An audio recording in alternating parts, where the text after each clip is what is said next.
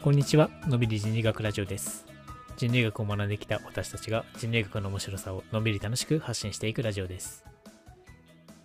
今回は私の研究室の後輩の大坪さんにお越しいただきました。よろしくお願いします。よろしくお願いします。大坪さんとは、大坪さんは修士の時、大坪さんが修士で入学した時に僕が博士何年か目でみたいな関係だったんですけど、はい。確か僕がスペインから急に帰ってきた時に大学院に入ってきたような覚えがそうですね。ちょうどそれぐらいの時期だったと思います。コロナが爆発してた時期に入学したので。いや、びっくりしたんじゃない？いや、いや、本当に、なんか京都にそもそもなんだろう、初めて行くっていうか、その、なんか観光じゃなくて住むみたいなので行くのは初めてで、全く見慣れない土地にコロナの中ぶち込まれて、どう動いていいのかもわからず、なんかもう、毎日どうしたらいいんだろうっていうのをすごい考えてました。当時もういろんなことがキャンセルだったりとか、まあ、キャンセルするしか手段がなかったような時期だったから、本当にいろんなことがドタバタ変わっていったっていうような時期だったような覚えがありますけど、そうですね。もう入学するなり、とりあえず自宅待機をお願いしますっていうメールを受け取って、え、自宅待機でどうしたらいいんだろうと思って、入学式もなかったし、図書館も閉まったし、みたいな感じで、勉強したいけど、自分で本買うのもいちいち買ってたらお金がないしで、なんかどうやって勉強したらいいのかなっていう、そんな時期でしたね。いや、本当図書館が閉まったのは痛い時期だったなっていうのは身に覚えがありますね。図書館だけは最後まで開けててほしかったですね。本当にもうそれがなかったら 何をすればいいか分かんないし、そうですね。実は大学が僕ら一緒なんですよね。そうですね。全然事後的に知ったんですけど、これは。大友さんが入学してきた時に知ったというか、僕らが大学生の時、学部生の時にはお互い全く名前も顔も知らなかったんですけど、同じ研究室に入ってみたら実は母校も同じだし、なんなら当時住んでたところもすごい近かったみたいな。あ、そうですね。そんなこともありました、すごい近かったですね。であれあれなんですね。僕みたいにずっと人類学やってたっていうよりかは別の学部から来たんですよね。そうですね。法学部の政治学科にいて、で、ゼミは公共政策とかのことをやっていて、統計とかを使って、なんかこう、いろいろ分析、政治的なものを分析するみたいなゼミにいたんで、なんかどちらかというと、官僚性みたいなののなんかこう真ん中、ど真ん中、なんか西洋的な学問みたいな、なんかそのどど真ん中行ってるような、そういうところから人類学に転校してきました。きっかけは何かあったんですか？難しいんですけど、すごいぬるっとしたきっかけで、はい。なんかこう、最初その、うちのゼミの人たちがこう、就活に向けてわーってこう、一直線に向かってた時期に、うん。で、特にうちのゼミはすごい就活が強いことで有名だったから、みんなもう死に物狂いで就活してたんですけど、なんか私はそれに乗れ、波に乗れる感じがしなくて、全身でそれを感じ取っていて、でもなんか、だからといって、このその政策系の研究を続けたいとも思えず、どうしたらいいのかなっていろいろ手探りにこう読んでたら人類学が興味関心に近いかなっていうのに気づいて、で、思い返してみれば、大学の授業でこれ面白かったなっていう授業は大体人類学系の授業だったなってことを思い出して、だったらなんかこう真剣に勉強してみようかなって思って人類学に来たっていうのが私自身のきっかけとしてはありますね。えー、大学の時はどんな授業を受け受けてたんですか？えっと、まず一番最初あったのは大学2年の時に下田先生の歴史の授業だったんですけど、補足しておくと、我々が在学してた時に人類学というか多分民族学っていう授業だったと思いますけど、まあ、下田健太郎さんっていう人類学者が授業を持たれてたことがあって、僕もそれを受けた覚えがあります。あ、本当ですか？なんか私の時が歴史とメディアみたいなタイトルだったんですよ。あ、そうなんだ。はい。で、歴史学として出してて、で、私は、まあ、何もあんまり深く考えずに、ただ、ただこう、といったその体験授業みたいなのが面白かったから、そのまま履修したんですけど、うん。でもそれ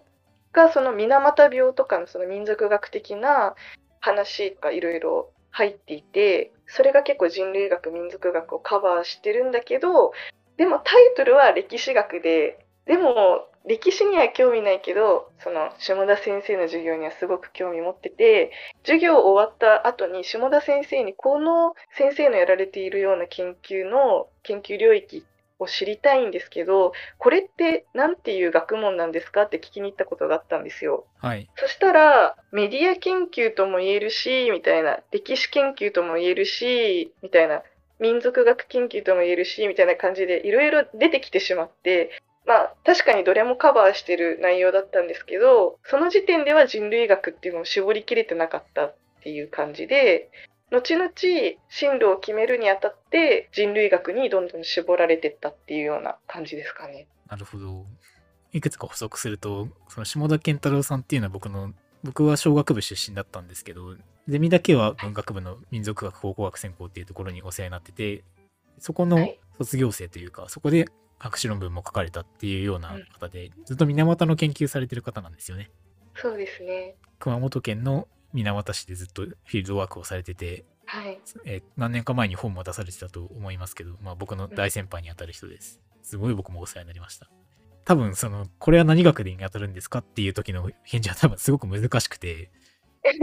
だからこそまあいろいろ出してくれたんだと思いますけどものすごく身も蓋もないことも言えば、まあ、講義には人類学に当たるような領域のことをいろいろというか研究されてる方なんだなと思いますね。そのメディアの分析にしろ歴史にしろ、まあ、民族学文化人類学にしろそうですね。やっぱなんか学問って必ずしもこの箱の中でやなんか一つの箱の中でやるっていうかもういろんな研究領域がこうままたがってるような感じっていうのは修士に上がろうと思っていろいろ勉強し始めた段階で気づき始めたので、なんかこうそれまでは本当に受験科目みたいに国数英理社みたいな感じで味方の物差しとしてあるんだなっていうのを知っていったというか。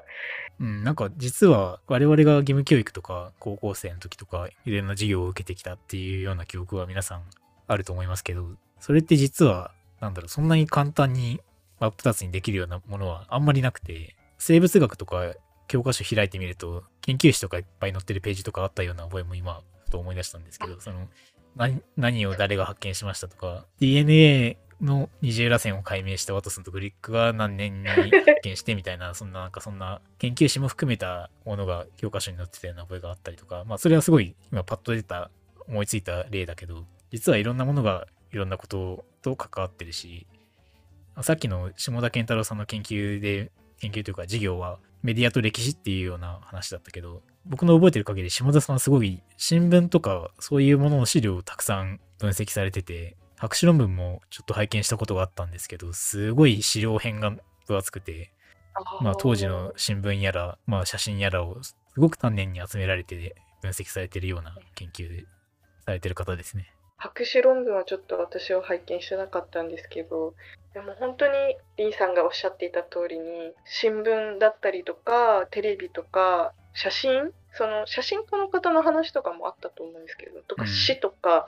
そういういろんな角度から、まあ、その水俣病っていう病気とそれに対するその闘争じゃないですけどなんかこの水俣病患者の方々がどういうふうにこうその窒素に対して抗議をしたかとかなんかどういうふうに社会的な影響を与えたかみたいな話とかを取り扱ってらっしゃってて、まあ、その点で言えばそのいろんなメディアを通して一つのものを解明しようとする点ですごくメディアの研究士とも言えるしっていうような感じではあったんですけど、まあ、そこから発展してって3.11の話とかまでこう踏み込まれていてでこうその3.11で残ったその何ですかね遺跡みたいなものとかもまたそのメディアとして来るものを呼応するようなそういうエネルギーを持っているものだみたいな話で終わっててそれがすごい面白くて記憶に残っててで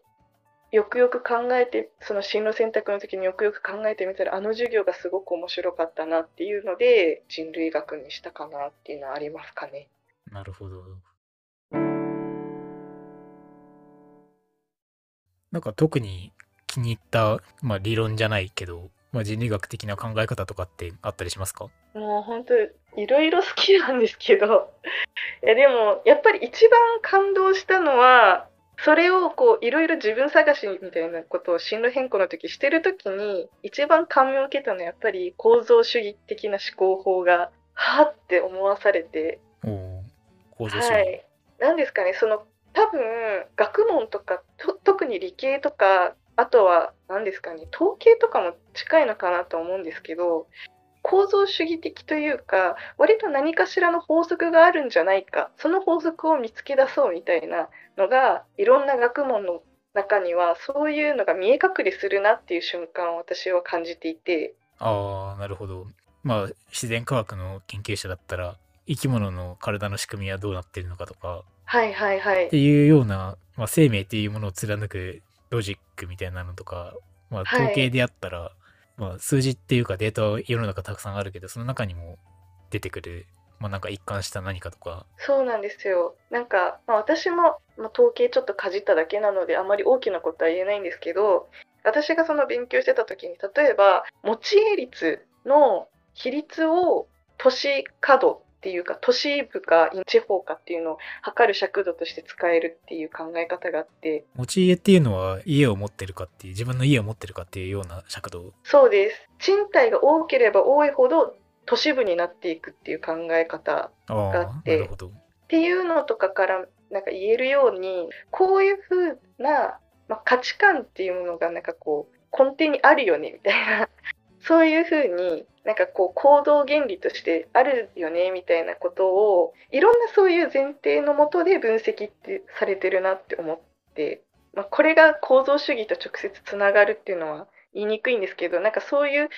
なんですかね一つのルールみたいなものがたくさんこう前提としてある中で構造主義はもっともっと大きなその枠組みの中で世界を貫くルールみたいなものだったりとか、まあ、型みたいなものがあるんじゃないかって言われた時に確かに私少なくとも私はそういうものがあると思ってそういう先入観を持って今までものを考えてきたんじゃないかなってふと思い出してなるほど。ただそれに対していや違うんだっていうふうに批判してる人たちがいることにまた人類学への感動を覚えたんですよね。ああ、なるほどね。まあ、構造主義について多分、ちょっと説明を加えた方がいいかなと思ったんですけど、概略だけ言うと、レヴィ・ストロースっていう、クロード・レヴィ・ストロースっていう、まあ、すごく有名な人類学者がかつていたんですけれども、本当に人類学にに限らず、いろんな学問に影響を与えた人で、有名なものだと、まあ、今日のトーテミスムとか、野生の思考とかいう本がすごく有名な本なんですけど、あまあ、親族の基本構造とか、そういうような、たくさん名著を書かれてるような人類学者なんですけど、構造主義、構造主義っていうけど、構造っていうのは何のかっていう、何かっていうと、我々の行動であったりとか、まあ、こう言ってしまってよければ文化みたいなものの、なんだろう、方向づけをある程度決めてるような仕組みって何なんだろうっていうふうに考えたときに、レヴィ・ストロースは構造に着目したわけですよね、多分。そうですね。トーテミスムっていう言葉今さっきちょっと出しましたけど、例えば特定の社会集団の中で、この集団は鷹のグループですとか、この集団は狼のグループですみたいなのが仮にあったとすると、まあそれが、まあいわゆるその集団を象徴しているような動物の種だったりするわけなんですけど、そんな感じで、なんだろう、社会が構造化されてるっていうようなものを見たときに、動物種と対応したグループ、人の集まりっていうのがあるよねって言った時にそこには構造的な人の動きであったりとか文化みたいなものを規定しているような構造があるというふうに考えたのがレヴィ・ストロースとも言われてますが。すごくいろんな私たちが具体的にこう捉えているような世界を記号的にっていうんですかね。なんかこう分析してその中でこういう型そういう構造みたいなルールみたいなのがあるのではないかみたいな話と私は認識してるんですけど、うんそうです当たねってますかいや多分そんな感じだと思いますけど。まあちょっと喋ったトーテミスムについて誤解のないように補足しておくと、えー今日のトーテミスムっていう本で確か指摘されてたのはある社会集団が特定の動物の種種と対応したというかまあ鷹であったりとか狼であったりとかするかもしれませんけどそういうのになぞらえてというかその動物みたいな集団だって言いたいわけではなくて単純にそれで縦割りになってるっていうわけじゃなくて、まあ、狼と鷹が違うように私たちが違っているんだっていう風な構造がうんあるというふうに言ったのがレヴィ・ストロースです。だからその差に注目したというか、はい。あ、そうですね。はい。まさしくおっしゃる通りです。A と B と C があった時に単純に A のグループ B のグループ C のグループっていうように分けられてるんじゃなくて A と B と C の間に差があるように私たちは違っているんだみたいなような考え方がまあ分かりやすく単純化した時の行動主義的な考え方ですかね。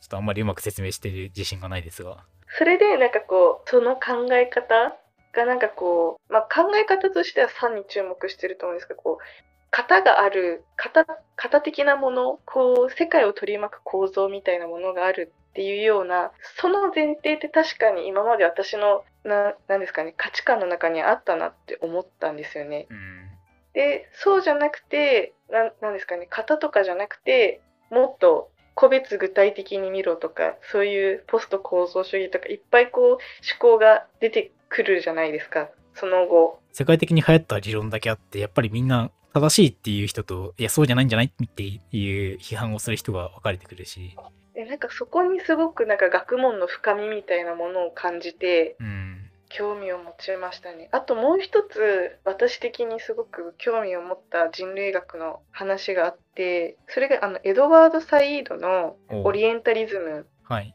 がサイード自身が西洋人の血族というか両親がヨーロッパ人なんですけど出身がそのオリエンタルって言われてるようなそういうところのエジプトとかその辺ので生まれ育ったっていう。でアイデンティティとしてオリエンタル系のアイデンティティというかそこしかなんかこう知らないんだけどでもその周りからはヨーロッパ人ってこう言われて育ったっていうようなそういう背景があった上でそのオリエンタリズムみたいな西洋と西洋以外みたいなそういう考え方を批判するっていう話が確かあったと思うんですけどその上で私も両親が沖縄出身じゃないんだけどでもその沖縄で育って県外の人ってずっと沖縄で言われて育ってきたのとすごい重なってでもその県外に出たら沖縄の人になるしでも沖縄に帰ったら県外の人になるしっていうそのこうなんですかねアイデンティティが表裏常にひっくり返り続けるようなそういう感覚ですかね。うんなんかそういうのがすごくサイードと私がサイードのその気持ちに共感して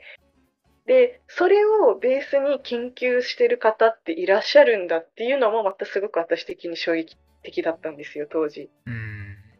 あエドワード・サイドっていう、確かアメリカ人として生まれたけど、パレスチナ系の方だような。そうですね。そのあれなんかいろんなところ転々とされてるような話だったと思うんですよね確か。サイードが書いたオリエンタリズムっていう本がすごく有名になったんですけど、それが何を言いたかったかっていうと、人類学とか、人類学に限らずだとは思いますけど、オリエントと呼ばれるようなところに、なんなんて言うんだろう、異国情緒っていうか、西洋にはないものを見出していこうっていうような試み自体の、なん植民地的な暴力性というか、まさしくあれですよね。ディズニーのそのアラジンみたいな。どう考えてもこうシンデレラとアラジンの世界観ってこう噛み合いようがなくてなんかこうヨーロッパじゃない人たちってこういう生活だよねみたいなこう民族衣装を身につけていて不思議な形のお家に住んでてみたいなそういうイメージを勝手にヨーロッパ人というか、まあ、西洋の人間がこう決めつけてるんじゃないかみたいなそういう話だったと思うんですけど。うん、そうですね。まあ文化っていうものを書いてしまった時に我々が人類学者たちが書いてしまった時にそのある種フラットに書いてしまうことによって実際にあったまあ政治的な立場であったりとかもともと権力的なそれこそ植民地主義的な時代状況から生まれてしまったような政治的な位置であったりとか立場であったりとかそういうものが書かれてしまうことによってなんとなく歴史的にまあ一般化されているようなものというかなんとなくフラットに書かれちゃってるようなところがあるよねっていうような批判をしたというような感じですかね。そうですね。ありがとうございます。補足してくださっあいやいてバッチリ説明してる自信はないんだけど、オリエンタリズムっていう本は多分僕らが説明するよりは自分で手に取って読んでいただいたりとか、まあ解説本もいくつか出てると思うので、そっちを読んで実際にどんな本なのかなっていうのは考えていただくのがいいかなと思うんですけど、我々からすると多分ポポストコロニアルっていうような、言われるような、まあ研究者たちの意識というか、まあ、潮流を大きなきっかけとなった本の一冊というような印象ですかね。そうですね。まあ、ポストコロニアルっていうのは、その植民地主義以降のっていう意味だと思いますけど、ポストは後で、コロニアルは、えー植民地主義のコロニアリズム同じ言葉だと思いますけど、なるほど。サイードと割と似たような境遇で、で、勝手に私が思っちゃってるだけなんですけど。なるほど。まあでも、なんかポストコロニアルみたいな話になると、やっぱり沖縄も沖縄で戦争前後でこう、植民地支配的だった時期みたいなのも、一概にそう言い切れはしない難か難しさってあるんですけど、うん。でもなんかそういう時代もあったとも言えるわけじゃないですか。そうですね。そういったところもなんかすごく近近いように勝手に感じられてしまったっていう、まあなんかそそれが印象に残った2つですかね。折しも今年沖縄の、まあ、いわゆる本土復帰50周年記念の年にあたるということでいろんなところで活動されてるっていうような話も聞きますけど結構私も情報を集めてるつもりなんですけど、現地のメディアやっぱり盛んに50周年っていうのを報道してますけど、やっぱ全国的な動きで見たら活動が活発じゃないっていうのがなんかその温度差を感じますよね、沖縄と県外の。メディアの特性上それはしょうがないところもあるかもしれないけどまあ確かにそれはあるかもしれないですねでそれで沖縄の研究をされたんですね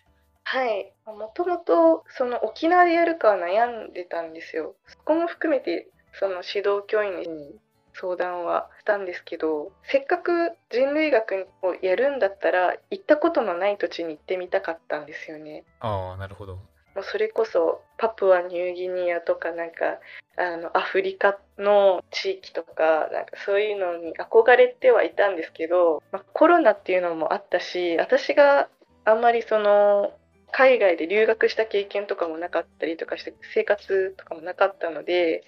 まあ、最初は沖縄の方でやるのがいいんじゃないですかっていう提案を受けてうん沖縄で研究を始めましたね。まあ実際沖縄研究されてる人類学者って結構多いですよねそうですね。違いはすごいありますもんね、沖縄は。まあ、具体的に何を研究されてたかっていうのはよかったらこの後お聞かせいあただければはい。と思います。はい。